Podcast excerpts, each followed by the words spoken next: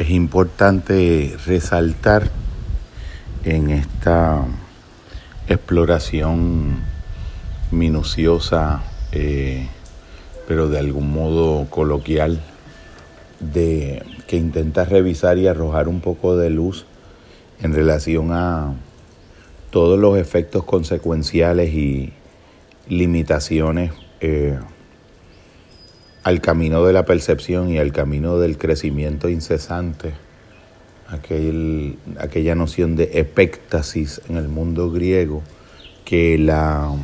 autorreferencialidad de la relatividad eh, nos produce, eh, pudiéramos mencionar como una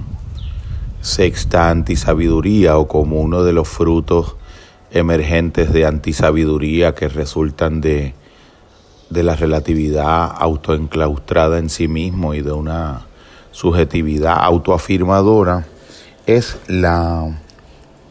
el elemento progresivo de una opacidad, de una pérdida de, de función de transparencia, de función de, de transparentar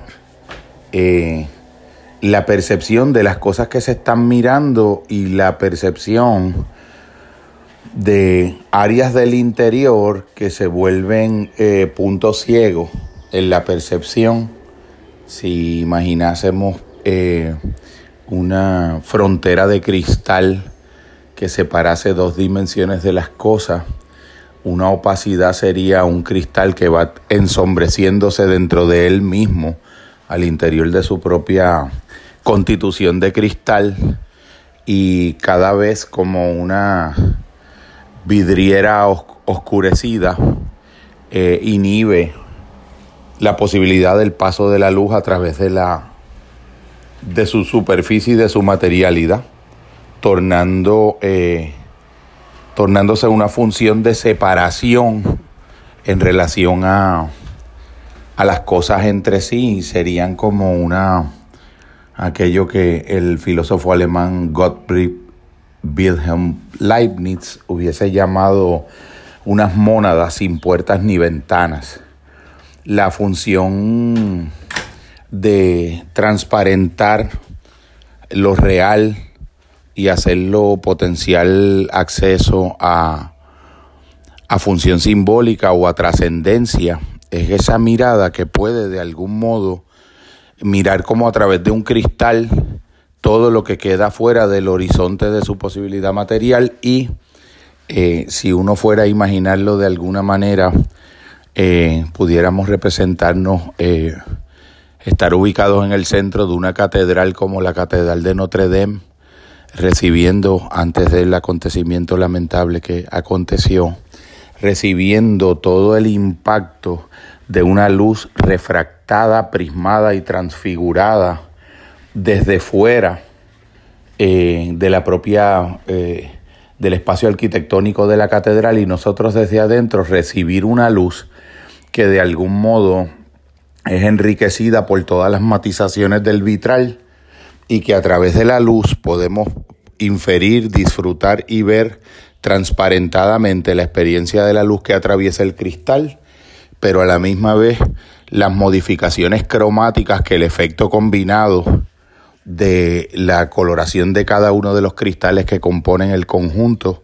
eh, resplandece. Entonces simultáneamente tú tienes una experiencia de lo que está más allá de esa frontera y puedes ver lo de afuera haciéndose presente adentro con la pigmentación cromática y el efecto maravilloso de la refracción y de la prismatización del color y recibes como un baño de matices de colores al interior del vitral, disfrutas la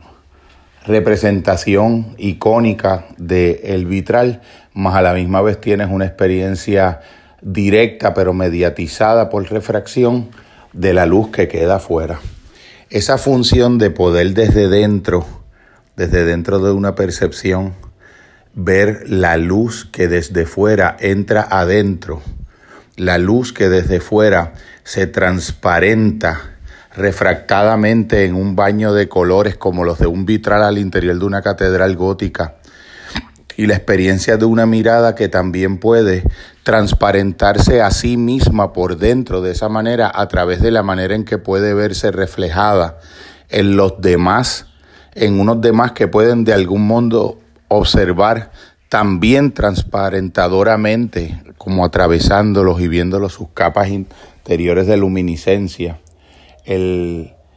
una especie de espectáculo maravilloso de la experiencia de la luz, de la luz que atraviesa las cosas y que hace visibles diferentes niveles de profundidad en las cosas. Es uno de los efectos eh, maravillosos, hechizantes, que de algún modo reencantan la posibilidad de mirar el mundo todos los días de un modo maravillado, fresco, reluciente y luminoso, porque desde dentro del interior de la subjetividad de nuestro cuerpo podemos hacer una mirada en donde la relatividad no nos cierra el paso, convirtiendo las cosas en ídolos o en experiencias cerradas por donde la luz no puede pasar y transparentándolas y devolviéndolas a su función icónica y al espectáculo maravilloso de las luces que desde fuera pueden entrar en nosotros como producto de esa frontera ya transparentada y la luz que de nosotros puede salir hacia afuera, que en el reflejo de la mirada del otro nos permite ver en nosotros mismos aspectos de nosotros mismos que nos sería imposible sin ese efecto de reflejo y de refracción que nos da una mirada y un corazón que de algún modo se ha detenido para desde el centro trascender su propia relatividad.